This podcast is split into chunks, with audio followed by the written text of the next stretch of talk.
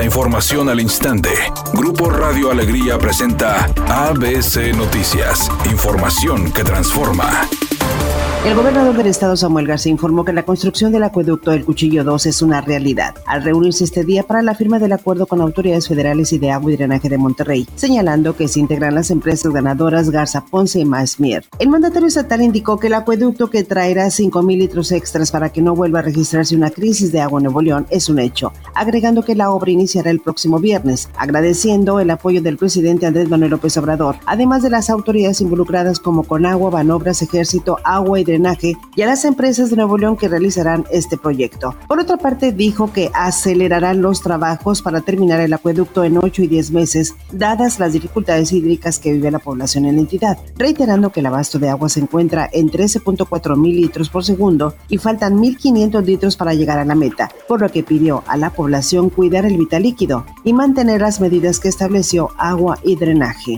Las autoridades informaron que este día continúa la vacunación anticovid en Monterrey, San Nicolás de los Garza, Cerralbo, Galeana, Linares, además de Montemorelos, Santiago y Sabinas Hidalgo, donde se aplica el fármaco Pfizer a niños y niñas de 5 a 11 años de edad, indicando que se mantendrá hasta el próximo 2 de septiembre, por lo que recomendaron acudir lo más pronto posible por las predicciones climatológicas. El director del Instituto Mexicano del Seguro Social, Sober Robledo, informó que este miércoles se publicará el decreto por el cual se crea el organismo público descentralizado IMSS Bienestar para atender sin distinción a todas las personas que no cuentan con la seguridad social, principalmente a la población de las zonas más apartadas y marginadas del país. Para garantizar lo que estamos buscando, que la extensión sea en todo el país, eh, sea cualitativa y cuantitativa, es decir, que tengamos estos mismos niveles de atención en términos de calidad, gratuidad y oportunidad.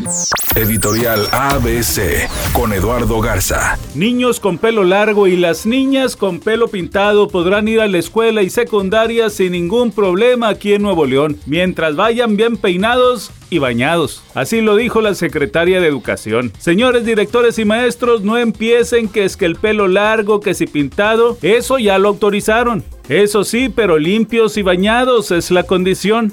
Ya solo falta tener agua.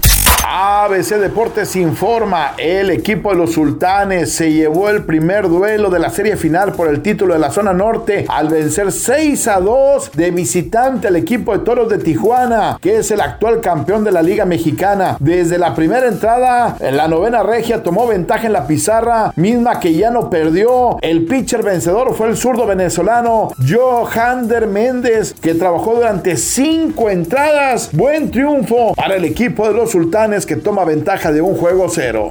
Luego de que uno de los integrantes del Buki sufrió un accidente durante una presentación en Los Ángeles, se informó que el concierto previsto para la ciudad de Monterrey cambia de fecha. Atención fanáticos de los Bookies. Ahora el evento se llevará a cabo el próximo 10 de diciembre en el mismo lugar y en el mismo horario.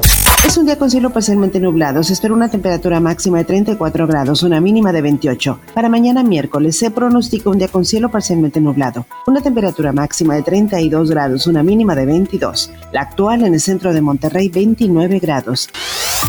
ABC Noticias. Información que transforma.